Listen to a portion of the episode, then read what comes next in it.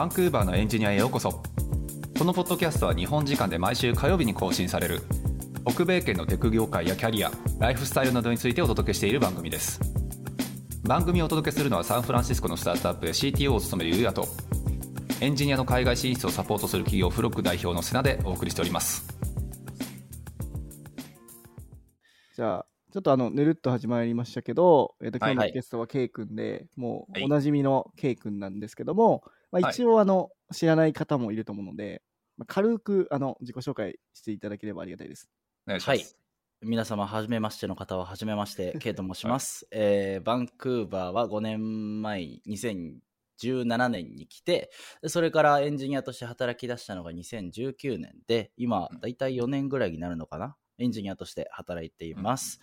えー最近ね、あの転職して、まあ、今3社目で働いているといったところで、はい、あの、フロックっていうね、あの、今、瀬名さんがやられてる会社があるんですけど、そこのコミュニティにいろいろ顔出したりして、皆さんと喋ったりするのが趣味なビール大好きの27歳のアラサーです。よろしくお願いします。いいな27歳で荒さって俺も言いたいちょっとね、僕もう36になっちゃいましたけどじゃあもう、下からのアラサーと上からのアラサーでちょっと違いますよね。いや 俺だからもう言おうと思えばアラフォーって言うんだよ ああそうなっちゃうっていう。はい。あどれあれですけど。そう。すいませんね K さんに例によって多分昨日とかでしょ？あの今日出てって。そうですね、恒例のいきなり出演を前いただ の日に。言うやつで。そう大島さんとだからさこう明日どうする？つああうんさんでいいんじゃね？みたいな。それはねそういう流れになるんだけどそれだけ気軽に声をかけられるっていうことは人徳だと思うよ僕はすごい綺麗なフォローですね。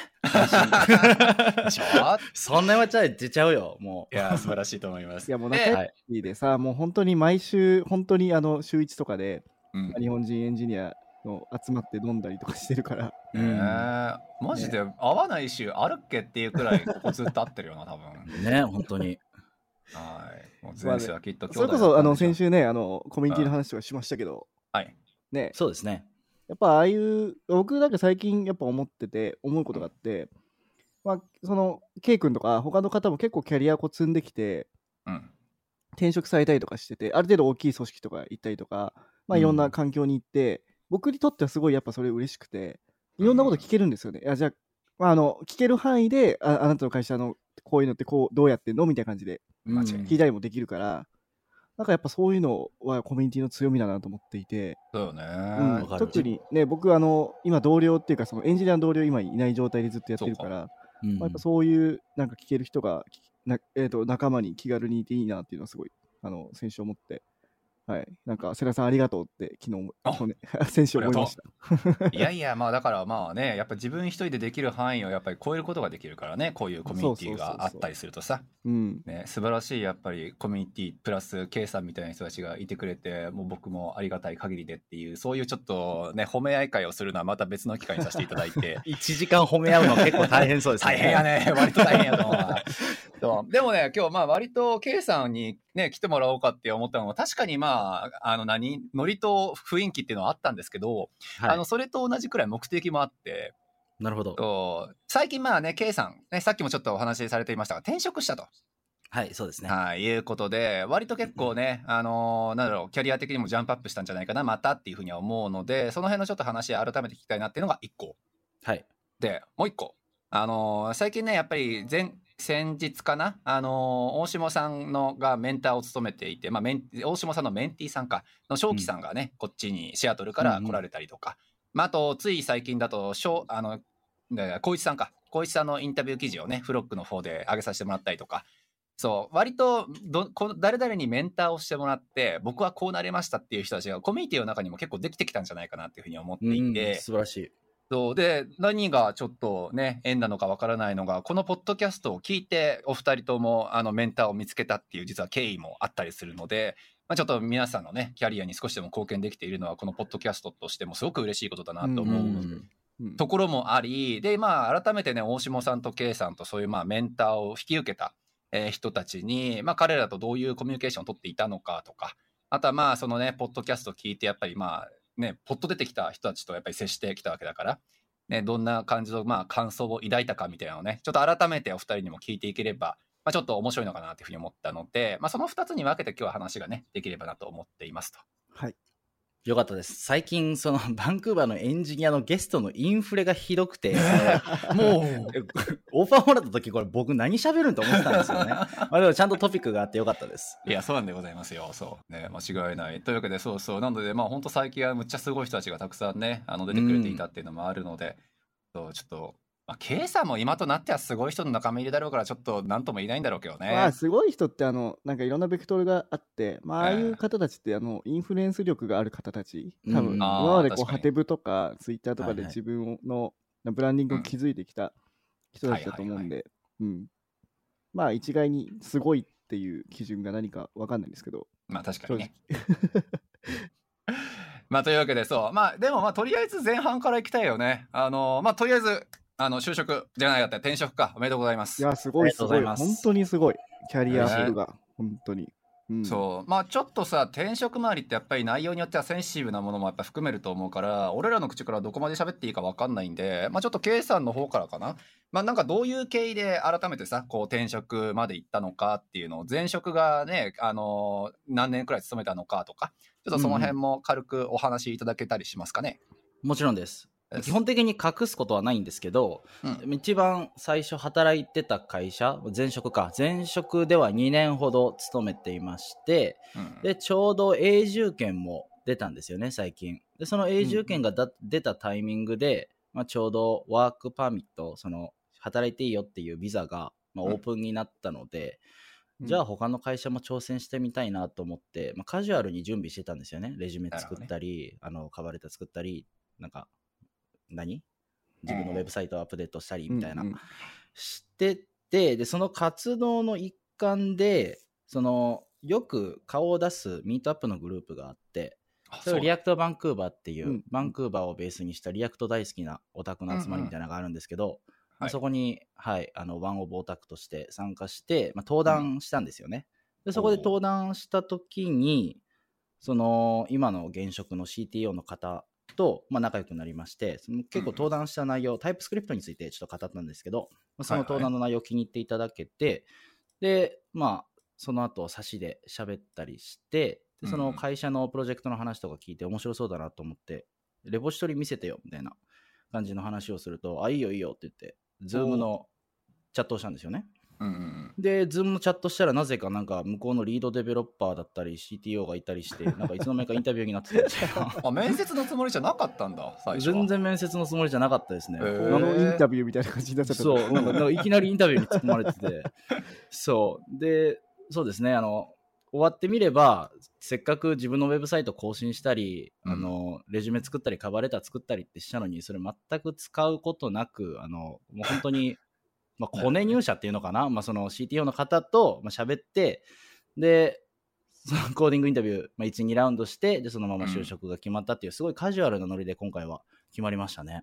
おー素晴らしい。うん。俺から聞いてもいいかな？そしたら2つあのまあその話、まあ、実は飲み会でもね何回か聞かせていただいたっていうのもあるんですけど改めて2つちょっと気になって、あの1つは今回 K さんは初めてなのかな？その向こうから要するに声をかけてもらって就職っていう今までって多分自分からあのアプライうんアプライしていってっていうので就職したパターンかなっていうふうには思うので、そうだからまあ今回初めておそらく向こうから声をかけていただいたっていう形にはおそらくなるんですよねおそらく。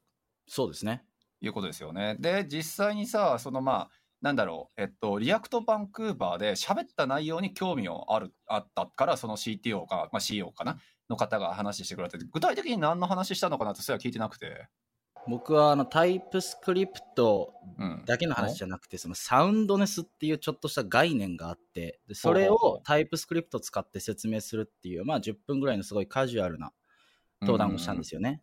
で、そはいはい。のサウンドネスっていうのを気にすると、そのタイプスクリプトを書くときにも綺麗なコードが書けるようになるよみたいなまあ内容だったんですけど、はいはい。その内容がすごい気に入っていただけたようで、でその CTO の方が結構そのアンクルボブ信者みたいな、アンクルボブっていう あのクリーンコードとかクリーンアーキテクチャっていうすごい有名な、ははい。本を書いた方がいらっしゃるんですけど、その方の話で盛り上がりまして、だからね、その渡るさんのブッククラブずっと参加してた功を奏したと言いますか、そうあそこで培ったね、あのえ知能、知能じゃないな、知識が、うん。まあ、前側に噛み合って話していくうちに、あそんなに実践的にクリーンコードだったり、クリーンアーキテクチャってフロントエンドでやったりするんですねみたいな感じで盛り上がったっていうのが最初のフックでしたね。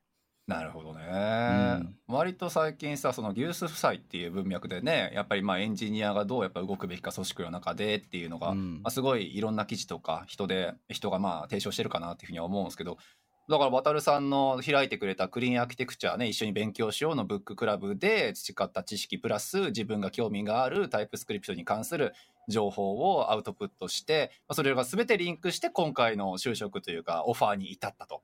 そうですね。これ以上ないくらい綺麗な。ね。そう。誰がこれに対して文句言えようかっていうくらい綺麗な転職の流れだったと。もう綺麗でしたね、あのペーパーワークがいらなかったのがやっぱ個人的にすごい嬉しくてやっぱりその、うんドキュメントアップデートしたりとかレジュメを書き換えたりみたいなってすごいしんどいじゃないですか。あそこをスキップできたのは良かったですね。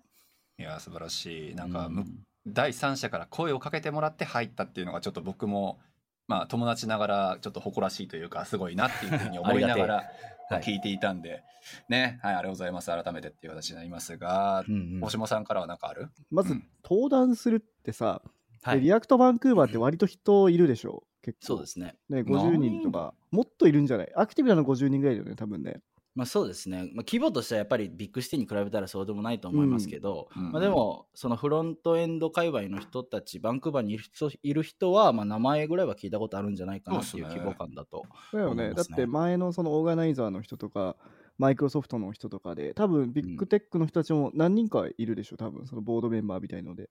そうですね、リアっていうマイクロソフトで働いてた人が、まあ一応ずっとそのオーガニゼーションをコロナのパンデミックが起こって人が集まれない時にずっと経営を続けていて、まあたまにピクニック JS とか言ってピクニックしたりみたいな。あ あんまりなんかそうギャザリングだけみたいなのが続いてで最近になってやっぱりそのカンファレンスしたいよねっていうパンデミックの前の状態に戻したいよねっていうところでそのカンファレンスをやりだしたっていうのが経緯ですね。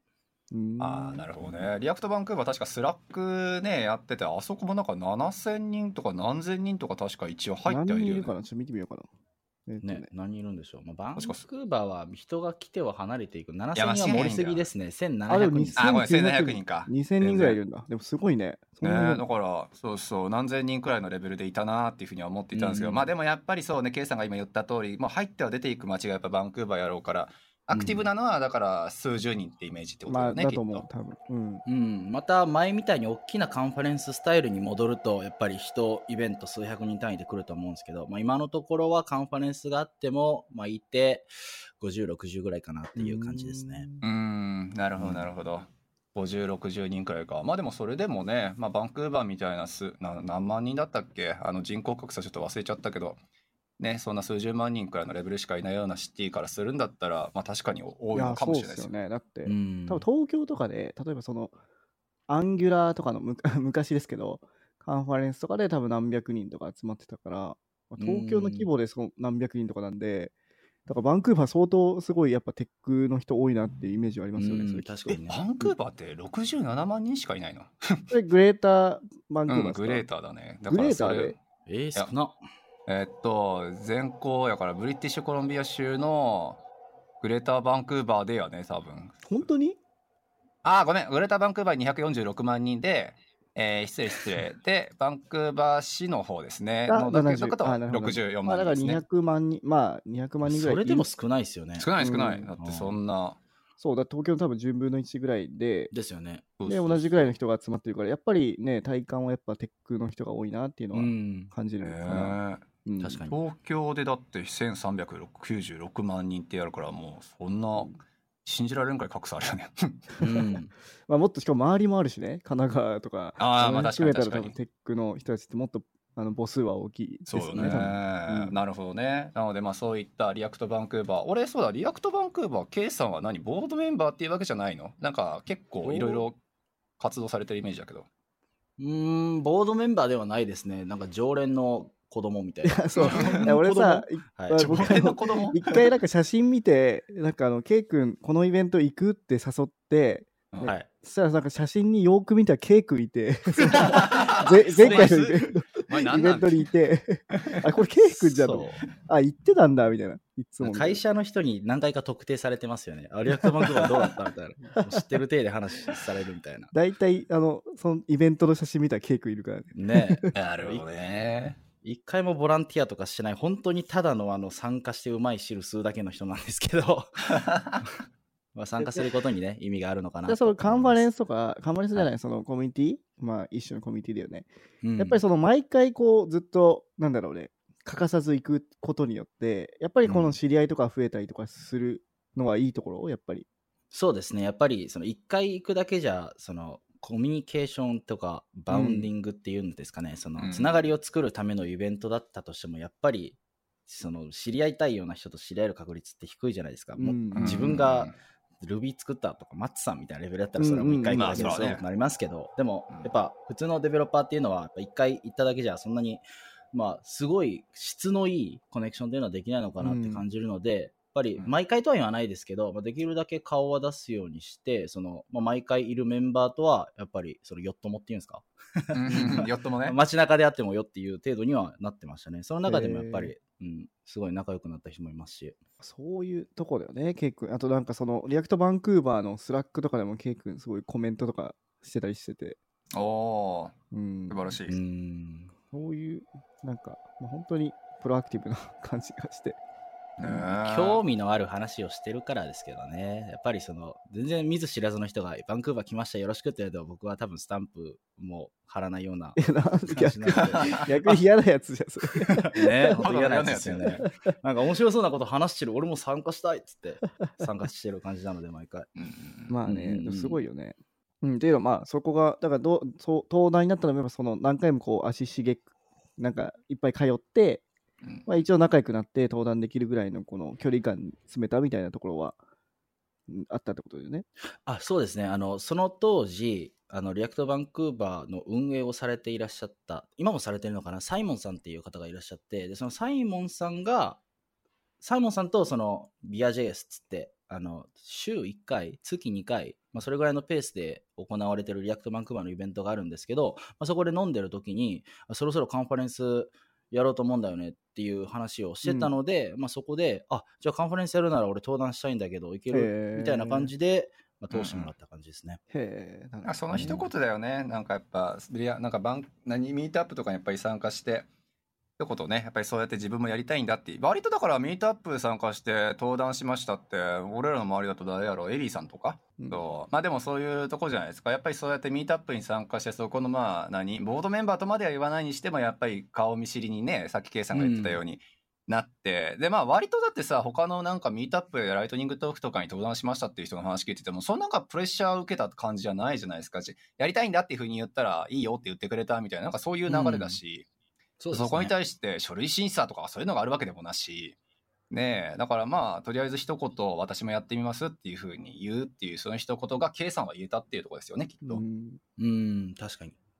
素晴らしい。でもその結活動のね結果としてそういうオファーをもらってっていう。ちなみにその CTO の方は、さそこのカンファレンスで、まあカンファレンスじゃないか、ミートアップで探してたの？そのエンジニアを。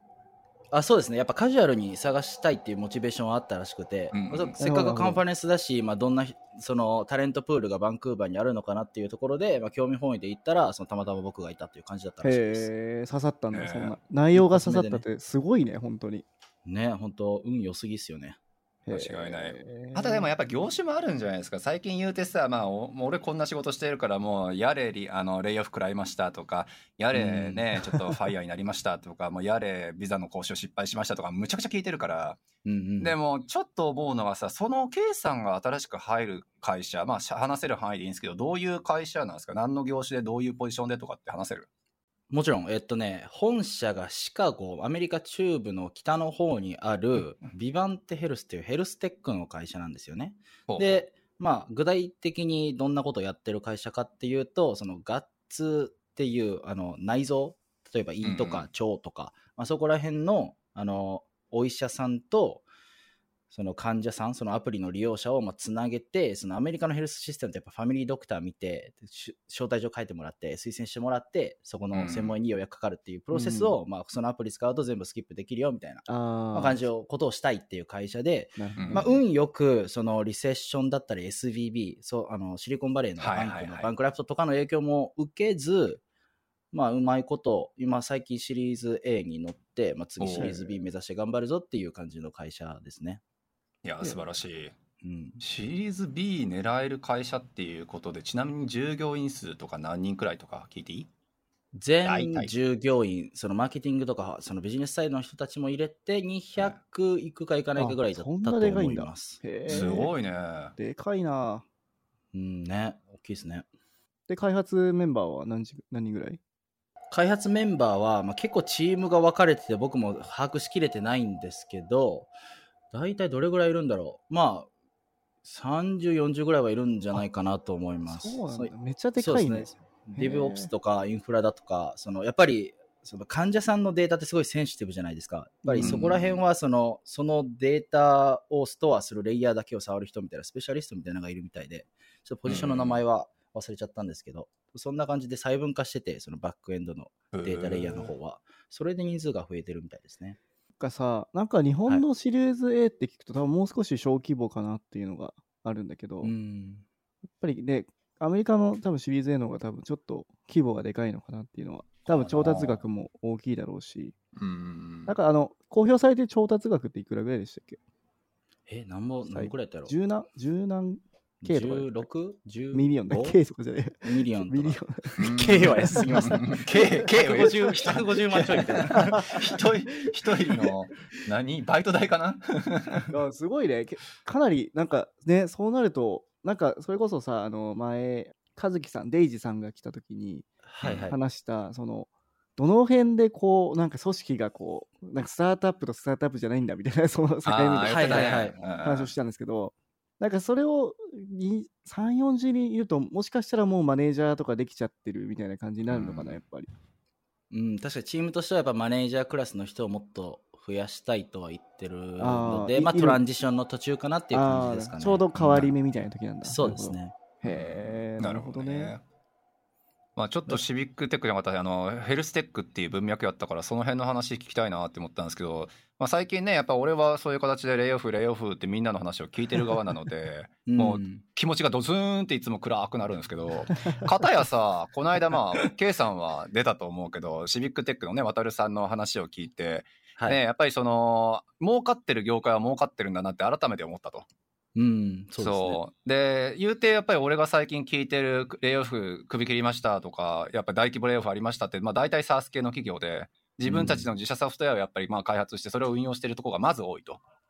うんうん。そう。っていう文脈ばっかり聞いてみてしてるからもしかしたら HealthTech GovTech CivicTech もしかしたらそういうまあ他のねあのーまあなんだろう運送業とか、まあ、あとは今すでにある要するに業界をサポートする方のソフトウェアの方が今後もしかしたら安定するのかなみたいな見方が俺の中で勝手にあってそういう意味だと、計算的にはなんかそういう戦略とかはあったんですか？ここの会社はなんかすごい安定してそうだなみたいな。いやー、なかったですね。なかったか？そうだよね。いやでも、まあ、ささすがにその声かけてもらった時にそのはいジョブオファーを、まあ、サインする前にちょっと調べはしましたよね、会社うん。をその、ちゃんとどのシリーズにいるかとか、ん。シードなのかとか、その、うん。インベストをいつ受けたとか、あそうですねそのインタビューでも実際それを聞くチャンスがありまして、あの最終ラウンドの方で HR のヘッドの方と喋る機会がありまして、まあ、そこで結構がっつりファイナンスの状況とか聞いたんですよね。それ、で結構その好感触そう僕から見てあこの会社いきなりなんか従業員を、まあ、レイオフしたりするような状況に今のところはないなって感じたので、うんなるほど。そうですね。そのジョブオファーにサインできたっていうところがあって、まあ探す前から調べるほどなんかし就活生みたいな感じでがっつり探したりはしなかったですけど、でもやっぱり声かかったところの、まあ、下調べみたいな特にスタートアップだったのではうん。ちょっとはしましたね。いやそこよね。最近すごい悩んでるのがさ言うて最近そういう目利きが必要な時代なのかなってちょっと思ってて。じゃないだっうん。て俺この会社絶対潰れるわけないと思っていたんだとか縮小するわけないと思っていたんだってとかいきなりレイオフなんか何何何百人何千人みたいなこと言う言い出すから、まあ、それは不安にもなって。うん。だからまあ言うてソフトウェアエンジニアリングとかソフトウェアを開発するっていう文脈だと、まあいろんな業種、いろんな業態で当然必要とされるやろうから、で、必要とされるっていうのはいいことなんだけど、自分がそのフィールドに入って、果たしてちゃんとこの会社、業績伸ばし続けることができるのかな？ファイナンス OK なのかな？そもそもうん。どういう評価を受けているのかなとかっていうのって、もしかしたらエンジニア側も気にしなくちゃいけない時代に入ってくるのかうん。いなや、そうですね。っては思ってて。まあ、そうですね。どれぐらいの seniority、その、うんジュニア、 intermediate、シニアかによるとも思うんですよね。例えば、ジュニアだったら、そう、引く手あまたっていうわけにもいかないので、やっぱ来たものを受けるしかないっていう人も多いと思いますし、あーまあ確かにな。うん、今回僕はそのたまたま永住権あって、うんまあ、その intermediate っていう、まあ、中級層になるのかな？になったのもあって、まあ、選択肢はあったっちゃあったので、まあ、こうやって下調べをする余裕があったっていうのは、やっぱ背景としてあるので、なるほどね。うん、あとやっぱエンジニアはそうですね、やっぱスタートアップで働くなら、まあ、最低でもリベニューがどれぐらいあるのかと、そのインベストのラウンドが最後いつ起こってどれぐらい調達できたかみたいなのは、まあ、アクセスできると嬉しいですよね。嬉しいよねここ。知らないと、やっぱサプライズが仕事始めた後に起こっちゃうかもしれないんで。それさ、結構、エンジニアの方とか、もしかしたらその、そういうとこ度外視してることはあるかもしれないよね。もしかしたら、ねまあ気持ち使ってる技術とか、ねコードベースとかう、ん開発体制とかに興味があって、うんうんうん。ビジネスには興味がなくて、そこ調べなくて、入った途端に、ね。レイオフとかはありえそうなな気がする。いや、だからさ、この辺ってやっぱり、言うてやっぱり学問の一種だと思っていて、まあ、誰とは一応言わないけれども、まあ、ファイナンスの影響状況を調べてみたら、どっからのインベストも入っていないと、あインベスト、あごめん、インベストというかシードに乗ったりはしていないと。なんだけれども、たった一人のむちゃくちゃ巨大な、例えば投資家が、あの、裏についていて、その人が死なない限り、例えば安定した、あの、資金配給ができる仕組みがはい。はいできていますとか、うん。そう、それをまあ果たして安定捉えるか、安定と捉えるかはまあさておきだけれども、まあ、なんかリセッションの影響とかは確かに受けにくい状況はあるよねっていうのをその人は判断をしてその会社に入ったっていうね文脈があったりとか。うん。なるほど。そう。まあシードに乗ってる乗ってないラウンド今いくつっていうのもすごく分かりやすい指標だと思うしなんかそういううん。今までの経験からそういった会社だと大丈夫だと思うよっていうところをまあ経験のあるそれこそ大島さんやったりもう今だったら K さんとかに相談をしながら入るっていうのもありやと思うしそうなんかそこら辺にアンテナを立てるっていう習慣をエンジニア側もつけるべきなのかなって最近いろんな人と喋ってて思うところよね。いやうんーマジマジそこね、本当に。うんあ、なんかね、その、でも、レイオフとかって、うん、まず一番最初に切られるのが、あの、入った人なんだよね、やっぱりね。まあそうですよねね。うんで、それはやっぱその学習コストが今後かかるからっていうので、そのねシシニアかジュニアかとか関係なくまず切られちゃうっていうのと、うん、間違いない。でもう一つはやっぱプロジェクトなんだよね。プロジェクト切られてる人も多くて、それってもう本当にできる人でもできない人でも、そのプロジェクト自体が会社にいらないかったら切られるみたいな感じになっちゃうから、そういう後者だとどうしようもできないじゃんとか思っちゃう。本当に。そうね、後者はもうどうしようもないね。たまたま自分が必要とされていた部署もしくはプロジェクトが飛んだだけだからっていう。うん、まあでも一番最初はあれか、あの一番あの最初のプライオリティは多分あの本当にできない人。うん ああもちろんまあ多分一番それは先に。うん、それはもうあれだけど。うん。そうあの首にする言い訳を上層上層部が探してるだけだ。そうそうそう。やったーみ窓たいな。際的なね。はいはい。そうそうそうそう。あんまりいやでもこっちだと、まあどうぞ。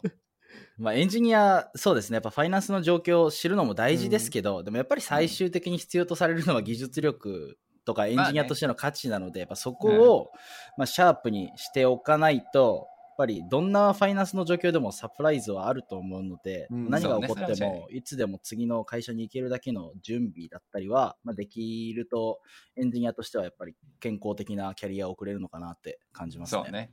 本当にそうだと思うわ。だからまあ我らはそれがね、ビザっていうやっぱり今、ある種のこう、人質を取られてる状況でそれがサプライズが起こってしまうと、もう、少なくともカナダ国内という点で言うんだったら、ちょっともう、あともう引けなくなっちゃうっていうのもね、うんまあ、やっぱり見てはきているから、ここは難しいところよね。そうだよね。なんかあのね、最近あの、 Shopify もレイオフ起きて、ねありましたね。で LinkedIn でそのある人が、レイオフそされた人のリストを持ってるから、う。うんん。で、採用ししたい人をちょっと連絡してみたいな言ってて、うんで、僕連絡してみたんですよ、その人。したらそのうんうんリストくれて、その最近レイオフされた方のリストを見ると、全員ベルリンの方で、ええそうなの？多分まずその多分チームごと行ったんだなっていうのをまず思ったのと、ベルリンチームがっていうことたか。多分ですけど、うん。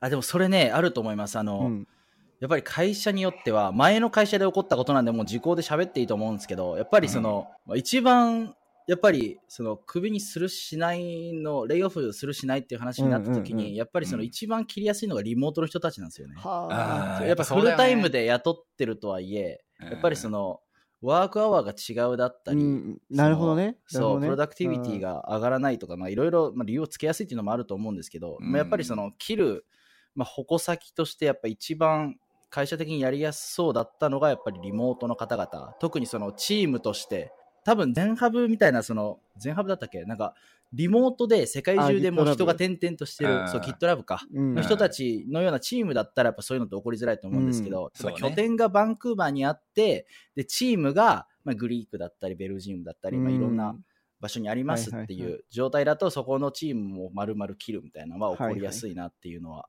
この4年間のキャリアで感じましたね。はあ、なるほど。うんちょちょっとリモートチームはちょっと危ないっていうところ。まあそうですねやっぱり会社の経営が危なくなると一番矛先にされやすくはあるなって思います。でね、そのメールを送ったんですよ。それで、あの、働きませんはいはかみたいなメール送って。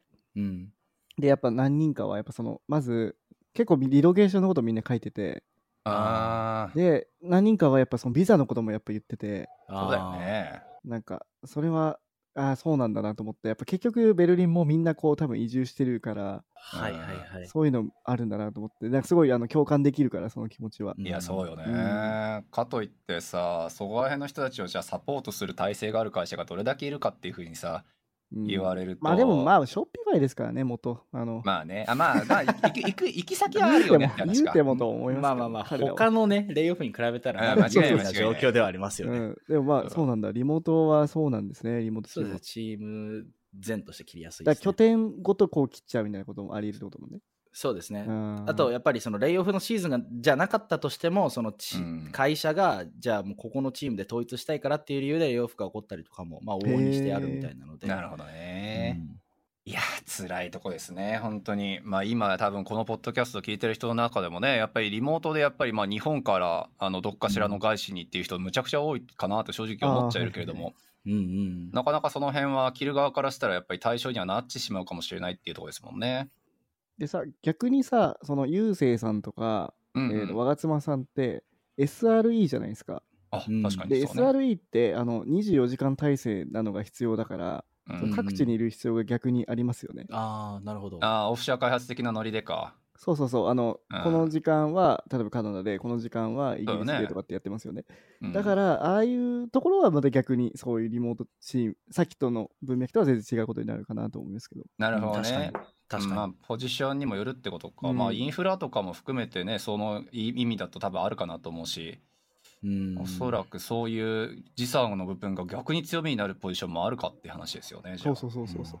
うん。まあ、なんか、ふざけんじゃねえよって思う人もいるかもしれないですけど、でも逆にね、そのレイオフをバネにしてキャリアアップした友達も僕いるんで、間違いなあいですよ。の、そう、アメリカのスタートアップで働いとった人が、レイオフ食らって、でその後に MongoDB に同じポジションで行ったみたいな話があったりして、もう大ステップアップじゃないですか、それって。ね。だなので、まあね、それレイオフ、まあ、悲しいですけど、まあ、それはね、まあ、一つの、まあ、ライフイベントとして、もう受け入れて、次のステップ踏むしかないんじゃないかなっていう、もうちょっとした諦めみたいな感情がやっぱりありますね。やっぱそこはなんだろうね、その、まあ、あの、まず、そのビザの話がめっちゃあるじゃないですか、僕らって。永住権取るまで、うそ,、ん。の仕事変え、レイオフされたらもうやばいみたいなのはすごいうんうんあるねあるの、あるし、うんで、日本だったらね、そういうこと絶対ないし、国籍があるから。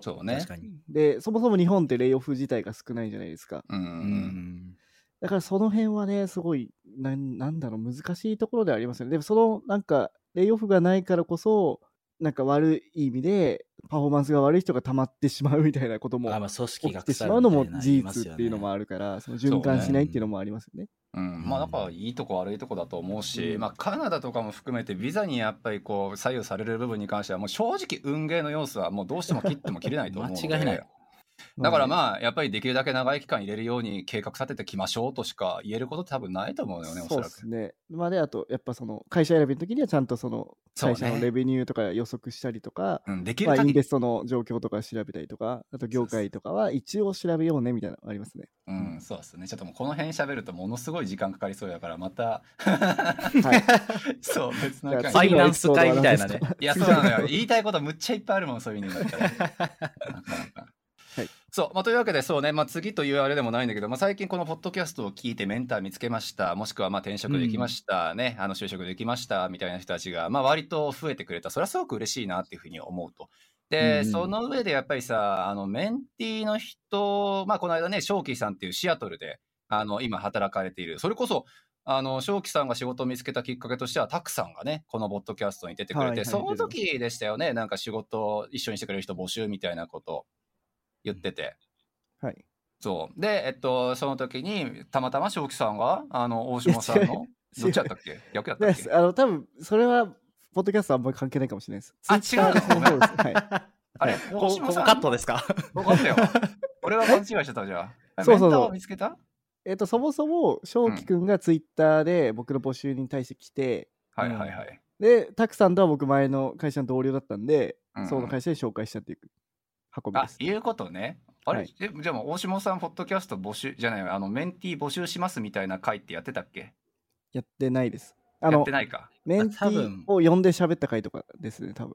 ああ、そうかそうか。じゃあ、俺があの時、正輝さんと一緒に喋った時にはもうすでに大島さんのメンター、大島さんがメンターしてたのか。そうです、そうです、はい。うんあそれは大変失礼いたしました多分、K 君のパターンですね。そうだね。じゃあ、K さんのパターンの方が近いね。ね。はい。うん、このまあポッドキャスト聞いて K さんがあのメンターを募集しあメンティーかを募集してもいいよっていうふうに言ってくれてで、うん実際今そのメンターとしてまああのまあ光一さんかの、まあ、メンターとしてまあいろいろとアドバイスをしてあげたんだろうなと勝手に予想はしていますがでそのおかげもあって今も就職できて、今ねインタビュー記事書いてくれても K さんの賞ができてたじゃないですか。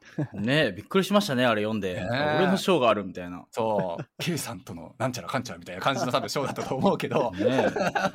俺初めてだと思うフロックのインタビュー記事あん何十個何百件って書いてきてあの個人名の出た賞は多分初めてじゃないかな そうだよ、本当に。いやだ多分そうだと思うんだけどねまあっていうのもあまあって、まあ、非嬉しいですよね。そうそう、嬉しい本当になんか流れだなっていうふうに思うのと同時に割と K さんがプレッシャーなんじゃないかなって心配する部分も実はないわけじゃなくてほう。そうだそういうのなかったやっぱりこのね今あのフロックのメンターリストの中でも K さん今ちょっと一旦あのメンティー募集中断っていうふうになってるじゃないですかそうですね。そうそう。やっぱりそのメンターがメンティーに対してまあかける労力だったりとか、まあ、時間だったりとかっていうのがやっぱり大変だから今は自分のキャリアに集中したいので一旦閉じてますっていう文脈かなと俺は勝手に思ってるんだけど。ああ、なるほど。そんな感じじゃないそんな感じではないですね。結構僕のメンタースタイルって、ゆうやさんから大きい影響を受けていて、でうんうん。この前、メンター会、86回でしたっけ、まあ、それぐらいはい。結構前の話になるんですけど、話してた通り、やっぱりその、ドライバーの方々、自走力がある方々を、うんうんうん。まあ、メンティーとして取りたいなっていうことで、まあ、その、光一くんだったり、そのもう一人の、あの、メンティーのゆうこさんという方がいらっしゃるんですけど、うんうんうん。まあ、この2人は2人とも自分で、まあ、ゴール立てて行動できる方ででその、まあ、設定したゴールとかに対してフィードバックが欲しいみたいな温度感で僕はメンターをしている立場なので、まあ、労力としては、まあ、それほど大きくはないかなって感じてます。まあ、1週間に1回、うん、まあ小1時間使ったら多い方かなっていうぐらいの程度なので、まあ、それよりも今メンティーを募集を止めている理由としてはやっぱりその光一くんと優子さんのそのまあキャリアグロースっていうんですかね、まあ、面白くなってきたので、まあ、この2人にもできるだけまあ集中したいというかキープインタッチでいきたいなと思っているのでまあ、やっぱ3人4人になってくると授業だったり塾みたいな感じになっちゃうのかなということで、んんんまあ、今のところメンティーっていうまあ形では募集は止めています。なるほどね。はい、コミュニティとして、まあ、うん。ブッククラブ、僕今開催してるんですけど、まあ、はいはい。そういったところで、その技術的な質問だったり、まあ、キャリア的な相談っていうのは、まあ、受けれるようにしていて、実は。そのブック、はい、タイプスクリプトについてのブッククラブなんですけど、まあ、そこでは結構健全なコミュニティを今のところ、まあ、形成できているのかなって感じますね。なるほどですね。素晴らしい、うんそう割とねこうやって長いことポッドキャストを大島さんと一緒にさせてもらってでこのポッドキャストを、ね、きっかけにしてキャリアをやっぱり大きく前に進めましたとか誰かを見つけましたとかって話をねさせてあの聞くようになってすごく嬉しいなと思いつつだから僕らができることって一体この先何なんだろうっていう部分と、ね、K さんみたいな人たちをどんどん増やしていって K さんみたいな人たちにどんどんそのね、このポッドキャストを通してあのコンタクトがいくっていう状況をやっぱり作っていくのが美しいのか、ね、っていうのを判断するためにじゃあ K さんはそれをプレッシャーに思っていたら実際ちょっとどうだったとかっていう話をね ちょっと聞いてみたいなっていうのが裏にはあったんですけど、はいはいはい。まあ、じゃあ、まあ、相対的にそういうちょっと人から頼られるっていう部分に関しては今後もウェルカムっていう風な文脈ってことでよかったですかね？そうですね、まあ、皆さん、やっぱり優秀な方が多くて、その、やっぱシニョリティが、まあ今はインターメディエートで僕の方が先行ってるとはいえ、それってただ単に僕の方が始めるのが少し早かっただけの問題だと思っていて、うん。その彼らが自分の時間を使ってゴールを設定してそこに向かってその勉強したり、まあ、頑張ったりできるっていう部分を続けられているっていうことはやっぱりその、うん。今僕のいる場所にはやっぱ僕が費やした時間よりも早くたどり着くと思っていて、まあ究極的にはやっぱりそのまあ肩を並べるって言ったらちょっと上から目線ですけどその、まあ、友達としてねそのエンジニアの仲間として、うんまあ、肩を並べて development だったりできたらいいなと思っているので、まあそこにはね、もう言ってる間にたどり着くんじゃないかなって2人からは感じていて、正直。もし、そうですね、この2人がもう俺から教えることはないっていうか、もう逆に俺のロードマップ教えてくださいっていう レベルになったら、次の方探すかもしれないですね。そうですね。ななるほどみたいな。はい。いや美しいねそういうなんかメンターメンティーの関係性っていうあんまり僕も経験があるわけじゃないから改めてケイさんから聞くとすごい勉強になるなって思ったんですけどその辺は大下さんも全く一緒？今まあ、完全にあの僕のイズムですよね、それは。僕のイズムらしいよゆうやイズムですね。ゆうやイズム。流行そうる流行る。だからまあ、あわよくば あの周りの方がこう成長して、うんであの将来自分が職に困った時にリファラルくださいっていう いや絶対そうだよねわ悪い言い方をするとね。いや絶対そうだよね。いやだからねまあこのまあなるポッドキャストを聞いてる人たちに伝えることがあるとするんだったらねやっぱりそういうなんか募集してますよとかこういうコミュニティでこういうことやってるよっていう風なのがあったらまあどんどんちょっと声かけてどんどん入っていけるようにしていってもまあ少なくとも大島さんや K さんは迷惑だとは思わないっていうそれは伝えちゃっていいってことですかね。僕はそうですね、うん。個人的にはまあそう思います。まあそのブッククラブやってる中でも今10人ぐらいかな全員で。のうん。ちっちゃいコミュニティでやってるんですけど、その中でもやっぱりメンターメンティー一種、まあ、ぽい関係がやっぱりメンバーの中でできてたりして、そういうところでもやっぱりその面白いつながりができてて見ていて楽しいなっていう、まあ、その瀬名さんがフロックのコミュニティにこれだけ時間を費やす理由が分かるなっていう部分がやっぱりありますね。ありがてえことです。うん、なるほどね。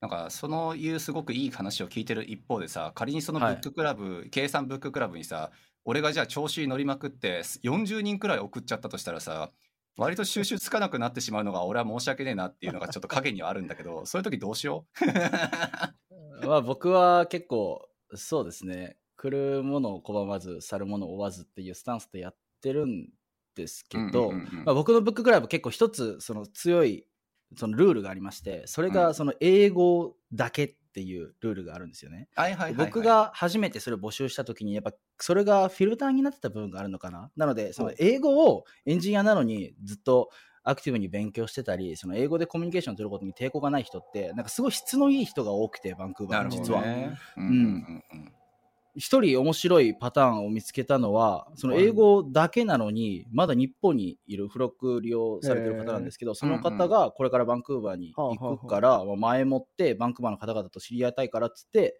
まあ全部英語にもかかわらず、ね、僕らのブッククラブ参加してくれて、で今それこそ光一くんが、うん。まあ彼のまあゴールセッティングとか手伝っていて、おーなるほどね、はい。で彼はバンクーバー先月に来たのかな？に来てもう来て速攻未経験だったんですけどもうこっちで日本の、まあ、パートタイムのお仕事を見つけられて、うん。学校の修学期間が、まあ、終わる前に、まあ綺麗にその現地の仕事にトランジションするよっていうロードマップの途中らしくて。すごいなんか、うん、こういうのこういうゴールデンパターンみたいなのが見つかると面白いですよね。いや素晴らしい。しかも K さんがね始めたやっぱりそのコミュニティの中でそういうのが一つ一つ生まれていくとまあ言ってしまうと K さん自身のレピュテーションにもつながっていくわけじゃないですか。こんな素晴らしいこうやっぱりチームを作ったうん。K さんがっていうね部分にやっぱりなってくると思うし。なのでやっぱりそういう人たちのねサポートないしまあその辺はフロックもできる限りちょっとサポートとかまあ裏でねこうやれることはやりながらちょっと K さんもなんか必要であればいつでも僕らに言っていただければなと思いますのであもうぜひぜひいろんなところはいで頼らせていただきます。まずね、あの、ズームをフロックのあのアカウントで使わせていただいて、有料の やつやってるんで、時間制限がないっていうのだけでもすごい助かってるんで。そんなんでよければいつでもいくらでも払います 意外と大事だよね。めんどくさいよね。そうなんですよ。うんそうだよね。あれは切れるとかあるんで。そうそ。間違いうない。すごい助かってます。はい、よかったです。まあじゃあそんなところかな。け大島さんは何かある？あなんか逆にななんかその2人とも光一さんもゆうこさんもあの就職したわけじゃないですか。うんですね。なんかそこで終わりなのかなと思ったけど、それ以上に続けてんだなと思って。だから僕結構もう就職したらもう、あの、同じ立場だし、もういいかなって思うから、なんかその、ちょ毎週こう指導とかはもうしないんですけど、うん。まあ、あの二方はすごいモチベーションが高い方で、うんまあ、ゆうこさんはもともと実は就職されていて、メンティーにあ、なる頃には。そうなんだ。はい。で、まあ、あの二人は、その就職する、したからとて終わりじゃなくて、まあ、うん僕の今のポジションまで行くのが、まあ、目標なので、それに関して、まあ、そこにたどり着くまでは僕も今まで培ってきた経験、バンクーバーで見て知ったものがあるので、まあ、そこに関してアドバイスできるので、まあ、それ、僕がこうやってアドバイスできる間は、まあ、少なくとも、相手が飽きない限りは続けていこうかなって思ってます。あそこがゴールなんだ。素晴らしいね。で、浩平、浩一さんも今ね、メン、あれはもうメンターって言っていいのかな？ね、なんかまあ、本人は認めめたくないみたいですけどね。そうなの？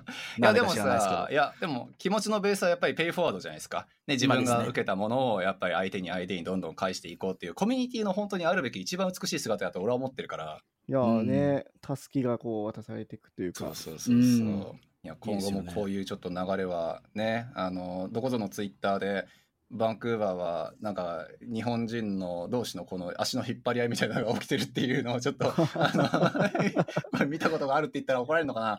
まあね実際あると思うしそうそうまあなんかそういうの海外の日本人コミュニティってよくそうやって言われますもんね。やね。言われるよね。うん。何とも言えへんもうんうねちょっとそういうのはちょっとまあ僕らとしては反面教師にさせていただきつつ できるだけそういうちょっと良い流れを作っていきたいなと思いますので。ううん。ん。ですね。あまああれでしょ？あの K さんのまああの転職の話と。そう。そうでまあ後半がそのメンターメンティーのね話とかちょっとまあ何？このポッドキャストをじゅねきっかけにジャンプアップしていった方々の話をねちょっとさせていただいてはい。じゃあ、はいそんな感じで、あの、今日はありがとうございました。はいありがとうございましたそ呼んでいただいてありがとうございはい、ました。またお願いします。ねまた都合のいい時呼びます、はい。まだいつでも呼んでください。このエピソードを聞いたあなたの感想は Apple Podcast のレビューでお待ちしています番組チームでコメント欄をすべて読んでいますので、えー今後の番組を良いものにするためにあなたの感想をお待ちしています Spotify でお聞きの方は番組フォローをお忘れなくフォローするだけで番組のサポートにつながりますのでご協力お願いします今日はね、ちょっとお酒を飲みながらやってたんでね。ダメだね居酒屋トーク風になっちゃったけけどね。ど今ろれつがマジで回らなくてやばかったの本当に いや、回ってますよ、めっちゃ。普通に回ってるよ。ああばばばって 意識がないんですか、逆に。もう。ないねいやいや一応100はっきりはしてるんだけどね今暑いじゃん暑い。あのそクーラーガンガンなんだけどそれでもつついついていかないくらいうちも暑くてさ、えーいや窓側でね今ほんと直射日光でさああ、日差しが強いから。そうだからこの暑さプラス片手に酒っていうクソみたいな状況で それは酔 いが回るわ暑すぎるんですよ、最近。いや、おかしいっす。だってさ、先週までさ、めっちゃ寒かったよね。いや、俺、長袖着てたっす。俺、なんなら2週間前までコート着てましたからね。ねえ起きてたよ普通に頭おかしいよね。もうき、せ無理だよ何日前ぐらい ?5 日前ぐらいからもう本当に短半袖でも暑いぐらいだもんね、外に。バカほど暑くなりましたねう。ん。かと思ったらさ来週の日曜からまた19最高気温19度まで下がるからさ ふざけてる。寒いわぶっ壊れるわ。いや、本当に。ねえまあでもなんか神経が真夏日はようやく超えたっぽいねその30度みたいなやつ真夏日とは言わないからまだ夏になってないからっていう でもちょっとヒートウェーブっぽかったのかな。うん、ある確かに確かに。うん若干の毛はありましたね。暑い。ねでしかもさあのさっき大下さんには言うたけどなんか明日か明後日か今カルガリーにはすでに来てるらしいけど火山灰がね火山のあの山火事がごめん。山火事のえらいことになってるらしいですね。そうそう影響のなんか灰かなんかがあのまた南下しちゃってきてるらしいから去年か一昨年だっけねなんか大気汚染度なんかマックスみたいな、いや、ありましたたね。ね。あの紫色になったもの、アプリで見たら。うん。いやそうなの。よ俺喘息持ちだからさあれ来ると本当に辛くて、でさでバンクーバーの面白いところがさ、その、うん。はい。あの、秋から春にかけてめちゃくちゃ雨降るじゃん。ねですね。で、山火事の期間ってもちろんさ、そのドライだからさ、山火事になるわけじゃん。みんなキャンプとか行ってさ。はいで、その時にマジ雨降ってくれよと思うよね。あんだけ降ってんのに確かについ1ヶ月前までないわとか言ってたのに。そうそうそうそうその時だけもう雨降ればね、一はよ日で、ね。来てくれみたいな。いやそうなんだよね半日でいいからちょっと来てくれたらもうすぐ終わるはずなんだけどっていそううそうそ本当それですね。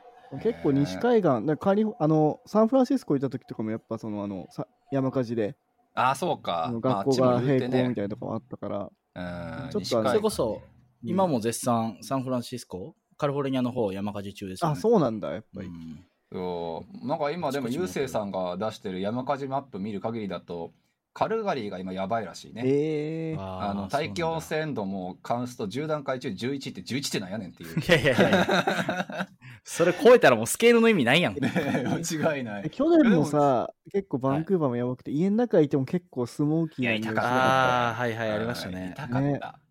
ねあれちょっとやばいよね。山火事何が困るってその AC が使えなくなるんですよね。あーそう外だよなからスッて入れるから。あ、ダメなんだ、あそうだ。そうだ。そう。えそれが困ったなと思っえ、て。止めてたの ?AC。去年は、だって去年山火事の間そんな暑くなかったですよね。太陽最近。あそうだっ。たね去年はマシだったね。AC ってでも、K さんとこ何今度の備え付けのやつじゃなくて、外からでも。ポータブルです。あー、ポータブルか。じゃあダメだね。ああのだから余計ダメなんだ。そうそう。あそうのね、今度のやつは一応フィルターさえ、うん、ああの、うんやっとけばって言ってるけど、まあ、それでも推奨はされてないらしいけどね。あー、そうなんだ。そうそう。でもまあうん一応うち、うちは、あの、今度のおっちゃんというかコンシェルジュ聞いたら、あの、つけてもいいらしいよ。いいらしいとは聞いてるよって言ってたんそうで。まあまあ。ちょっとでもねでっかいところにフィルターがあるのかな、じゃあ。そうそう。でも前俺も住んでたところはさ、今、あの、翔太さん家に売ったけどさ、ポータブル AC ずっと使ってて、あ,、れ、急、直で外の空気吸うから。あれ、じゃあフィルターないのそれ。一応ああるけどるこっ。てたらあるんですけど、でもやっぱりそのチューブを外に出すから、そうそうそうそう隙間できるんですよね。えそう。その隙間からも入っ絶てくるし、そう、やっぱり数分もあるし、っていうので、うんあんま良くない。ー、ケイ君のとこね、ね新しいのにね。あれ、セエセトラでも一応あるんでしょ？あるけど弱いんだっけ？うちのセントラルないっすね。ヒえーターあ、がある。ヒーヒヒータートだけ？ーはね。うんえ本当それが辛くて辛くてさ、本当に俺も。困った。ー、やっぱ間違いない。バンクーバー来る方は絶対、こう何年か、何年かでしょ、セナさん。そうそう、か本当何年かっすね。ですよね。うん絶対エアコンは必須なんですもんね。そうそう。まあ買ってくださ前、い。そうなのよ。前までは本当に、エアコン何それ美味しいの？みたいな感じだったけど、ここ最近はなかったら死ぬからね。命が惜しければ買ってください。間違いない。はいなんかね、何年か前とか何人か亡くなったとかそういうニューそうそうそうそうスを見ましたけど。うん。なんか熱中症だったっけね、そういうので。そうこの話何回も知ってるんですけど多分ラジオでは初めてなんで話しますけど、はい。ヒートウェーブが来た時にもうみんな避暑地でホテルを使いたがるから、ああもう暑いもう無理だっつってホテル見るともう全部ブッキングされてるんですよ、ああ、そうね。そんもなそんなことあるみたいな。ねやっぱりしかもこみんなそ高いホテル業界ね。そう。やっぱないんですよね普通の家にはそのエアコンだったり。そう。今までの気候の良さにあぐらかいてたらこんなことになっちゃいましたっていうね本当だよ。もうだからちょっと最近は皆さん頑張って AC を買いましょうっていうのでね。まあでも最近はさ、昔というかこのさ2年3年前か。まあさ、初めてこのフィートウェーブ来たみたいなノリで、あの、誰もうん AC 買うみたいなことを予想すらしてなくて、うんなんか電化製品店から全部の AC が消えたみたいなね、あのーあってで、どこでも買えなかったっていうのがありましたけど、うんまあ今年はさすがに買えはするやろうから、まあ、事前に買ってるだろうね、冬の間に。そうそう、さすがに買ってるやろ。そう。去年確かに4月頃に。見見たら、あの、でかい箱持ってる人なんそう持ってる人たちエレベーターで箱で。そ大んな事大事熱くないんだけどなと思ったけど。去年は前もって4月ぐらいに買ってで8月ぐらいにめちゃくちゃフィートウェーブ2週間ぐらい来たのかな確か。40度ぐらい行ったっけ？行ったね。行った日もありましたね。一昨年だっけ？40度一昨年は3日間だけ40度超えたみたいな。そうそうそう。で去年はもう30度みたいなのがもう2週間ぐらいずっと続いたって感じだったんですけど。あれも辛かったな、まあまあ。そう、まあ、やっぱりそのヒートウェーブ中にベストバイとか行ってももうなんもないですよね みんな買い尽くしたんでねあそうなんだ。そうだからその辺なんか学ばないよね。あの、カナダの人たちは。なんかはいさ、そうそう。で転売するる人もいるんじゃないですかねやっぱりあ、まあ、あそれもあるだろうね。あうんでもさ、相変わらあ、ずさ、そういうことかなんか。。あのうん雪とかさ、あのバンクーバー雪あんま降らねえよっていうのは昔から定説ではあってでも最近まあまあ降るからっていうのはうんもう分かりきってるはずなのにいまだにチェーンは引かないス,、ね、スノータイヤ履かないでつるつるつるつる滑って事故ってるじゃん。そろそろ分かるやろ去年見たあの、なんか、寿司み、なんかさ、寿司みたいなレーンにピューってきて、ピューってきて、ドーン、ピューってきて、ドーンみたいな 動画見た？全部がこう、車がもう、あれじゃなんかツイッターかなんかでバズってたじゃない？そうそうそうそう。で、最悪、最後バス来てさ、バスもボーンって。終わるよねそれ。怖いはさすがにいいと思ったけど。そう。まだまだいよね本当に。い雪の日運転怖いですよねマジでや間違いないいやでもさ、僕らはさ、こういう、まあね、家からとかさ、うんまあ、オフィスも別に行かなくてもいいじゃん、別に。うんうんうんでもやっぱその行かないといけない人たちがさ、世界を支えてるわけだからさ、そうですね。そうで結局すねススーパーの方たちとかさ、うんうん結局家から来てるからね、そうよね。申し訳ないなと思いつつね、ああいうの見て見てると。うん間違いないでも、なんか、大きい施設とか、レストランだとまだ空調効いてたりするじゃないですか。うん。うん。それよりも、なんか、かわいそうだなと思うのが、その、プランバーっていうんですか、あの、水道を直したりうんそうね。とか、おーなんか、家に来てサービスする人も、家うん AC ついてないのザラだし、そうあああいう汗だくでやってんの？じゃあほんそう、もうつなぎって、汗だくにね。びっちゃびちゃの、その帰る頃には、その、つなぎの色濃くなって帰ってる。汗かきすぎて、めっちゃかわいそうですよねあれ、ね外のあの工事の人たちとかってどうなんだろうね。コンストラクションもそうですね。さすがにヒートウェーブは仕事なくなるのかな？やめんのかな？いや、でもやってんじゃないのいや、ややってるんじゃないですかねけ。ど、きついっしょコンストラクション稼ぎいいからね。あ、そうなんだ、まあねこっちは。う。うん高い高い。給料高い、うん本当に。まあ、だから、まあ、一日でもやっぱり長くやって稼ぎたいと思うのかなって思うけど。うん。なるほどね。はい。なんか、天気の話題って、えあの、定番で面白くないみたいな話するじゃないですか。でも、うん、メンツによっては普通に続く話ですよね、天気って。だから、あの、天気の話をどれだけ持たせれるかで、なんかその人とのなんか人間性っていうか、そのどれだけ本当に仲いいかみたいなの見えてくるなと思うんですけマど。ジで言ってるそ ありませんある？えー、そうかなでもあれ住んでる地域にもよるんじゃない？例えばさ、まああー確かにねバンクーバーってこんなに天気がやばいからさ、みんな好きじゃん、天気の話。まあね。あったらとりあえずするよね、みんなね。確かに。晴れてるだけでみんなハッピーじゃん。うん、うんそうね。今日見てごらんって。うん外をって。日本でどうだろうね。梅雨、梅雨だねとか。いや、俺もしないな。俺どれだけ仲いい幼馴染であったとしても、九州の熊本の天気の話なんてもう多分5秒して終わりだな。ああ、確かにそうか。うん。まあそんなもんじゃない？だから。でも共通言語じゃ共通言語だから、あの、うん英会話とかで絶対必須だよね、そこは。あ。あ確かにね確かにそれはる you よって言ったね。後にそこで、やっぱり天気を言うのが鉄板じゃん、やっぱり。まあそうね。一番続く話題じゃんね。うん確かによほどなイベントがい。ない限り。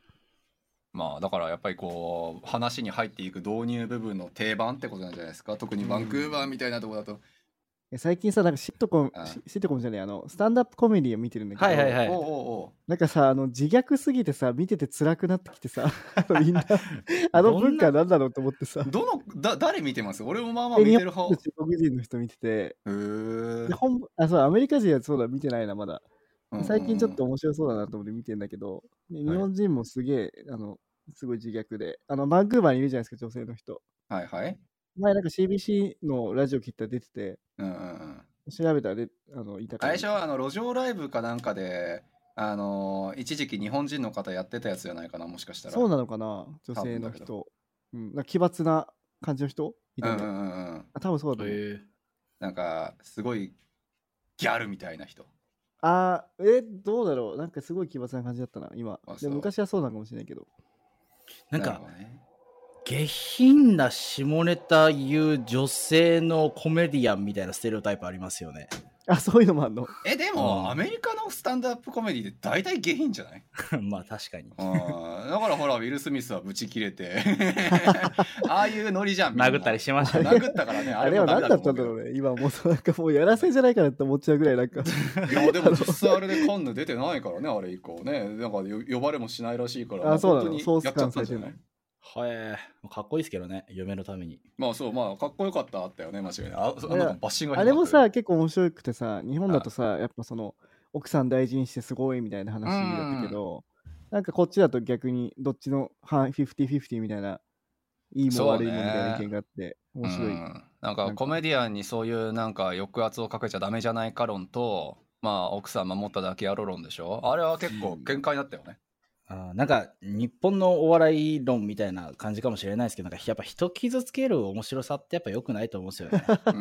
うん人のなんか身体的特徴を笑いにして笑ってるやつは二流だみたいなのあるじゃないですか。日本まあそうね日本だと。あんなね、なんか人の前でね、人の嫁さんを悪く言ったらそれは殴られますよと。いいあでもその文脈だと俺はこっちでたか叩かれてる理由には割と共感してる部分は正直あってあの場でやるのよろしくないみたいな。いやというよりは要するにコメディアンっていうのは自分たちが言えないことを言う要するに第三者的な発言力をよく持ってるところだからあいつあいつらが何を言ったとしたってあのそれはあのコメディアンだからであのスルーしなくっちゃいけないんだっていうのがじゃないとな誰でも言論抑制していいという話になっちゃうじゃなあ、でもそれいかっていう。もなんかニュースにな載ってた、確かに。そうそう。そもそも俺もさそうそう。あの人はそういうことを言うキャラなんだよね、確かね。そう。さすがに俺も許しはせんよ。あんなことうん。アホみたいなこと言うなんてただ空気読めないクソ野郎だなって思うけど。でも確かにそこで殴るぐらいまで行くっていうのはどうなんだろうみたいなとこそうそ。う。うん。殴ってその人の言う言うことを要するに口を紡がされっていうのが要するに言論抑制やろっていうので。うん。叩かれた、まあ、その辺はだから日本とは違うよね。モラルがとかっていう部分というよりは自分たちの自由のためにってことでしょ？要するに、うん。だから国が出るねって思ったねあれは、まあ、はいこんなという。感じにしとく。はいこんな感じにしておきましょうか。今の会話がおまけになるんですか？全然想像つかないんですけど。俺も全然。今日の振り返りも何もしてないっていう。な。うんちょっと大島さんに任せるから。すごいサクッとした回でしたね、今回。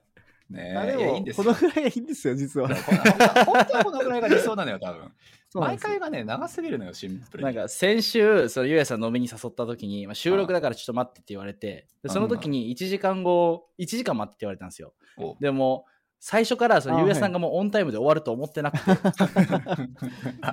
なるほどね案の定みたいなね。そうそうそう。はいわかりやすいでございあます。毎回毎回大変そうだなって。はい。ね、俺喋ってるだけだからね、いつも。ごめんねって思いながら。いいじゃないですか。すいませんね、本当に。じゃあ、一旦切りましょうか。はいはじゃあ、また、あの、ケイ君にはね、何回も何回も出てもらうと思うんで、また。うん、あと呼んでください。あと300回ぐらいかな、多分。あと、あれじゃない、ケイ君のあの、それこそね、お弟子さんたち、あ、はいほんとね、言われてみりゃそうだわ。二人呼んでもいいんじゃないもう、むしろ。ねあ、二人一組みたいな。二人一組で呼んでメンター。どうやった？って、ケイさん、ちょっとここだけ、面白いですねここだけ、ここだけっつって言って。ダメ出しコーナーみたいな。あ、それいいかもしれない。それむっちゃ面白いやんよくねえよ。前はいいんだよ、ちょっと黙ってくれて。ケイ君はこ呼ん呼ばないから。呼ばないで。なんそう。ケイさんはダメでしょ。それ呼んじゃいけないよ、これはね。ちょっと首差しときますね。あのオファー来ても絶対変なこと言うなよ。ダメだよちょっと実はね。ということで、あの、この裏、あの、誰もが終わってると思ってるけど、実はまだ残ってるみたいなコーナーは、もしかしたら続くかもしれないです。素晴らしい。ちょっと楽しみにしておきますわ。裏トークみたいな。なんだそのコーナー。裏トーク 絶対あそこで止めるからね。あの、そそうですあのエンディングテーマ流れたらみんな止まりますからね。うそうう、んそれちょっとやあれ、エンディングの後も聞いてる連中、どんだけいるのって思うけど、いないっしょ。あーあ流しっぱにしてる人とかエ、ンディング、あまあね、でも流しっぱにしてんじゃない基本。そうか、なんか素敵なエピねソード行くからみたいな。うん料理とか作りながらみたいな、しうん作業しながらとかが。そう。じゃあ、意外とこのエピソード聞かれちゃうかもしれない。ここで。裏エピソードじゃあお願いします。今度からその、おまけをやりましょうか。はい。楽しみにしてますわ。そう。はい。じゃあ、あの、ありがとうございます。じゃあまた、はい。またね。はい、お疲れ様です。はい、おね疲れはいお疲れ失礼しまです